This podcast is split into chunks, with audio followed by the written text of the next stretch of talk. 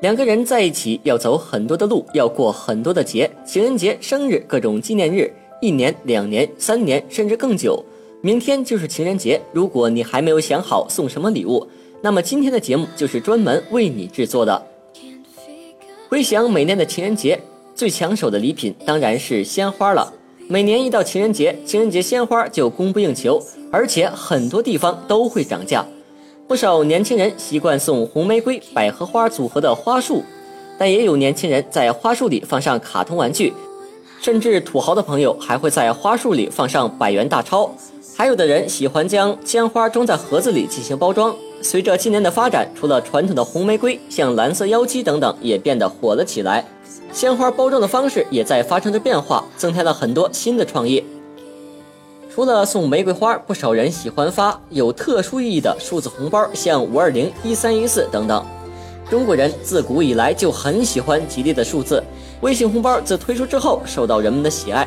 现在我想说，发微信红包那些有点过时了。明天就是情人节，微信黄金红包在今天也正式开启了公测，所有用户都可以发送黄金红包。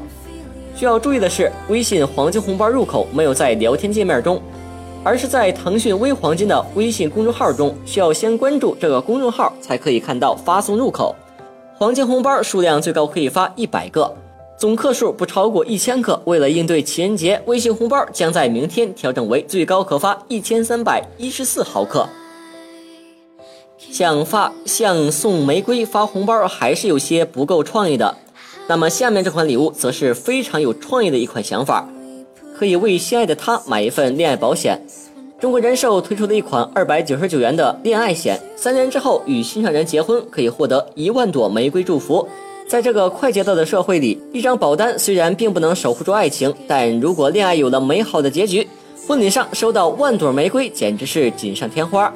如果恋爱没有成功，也可以给对方留下一个美好的回忆。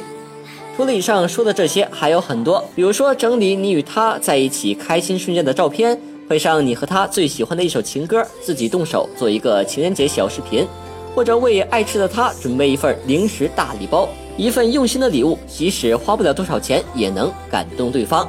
最后，祝大家在明天都能够过一个开开心心的情人节。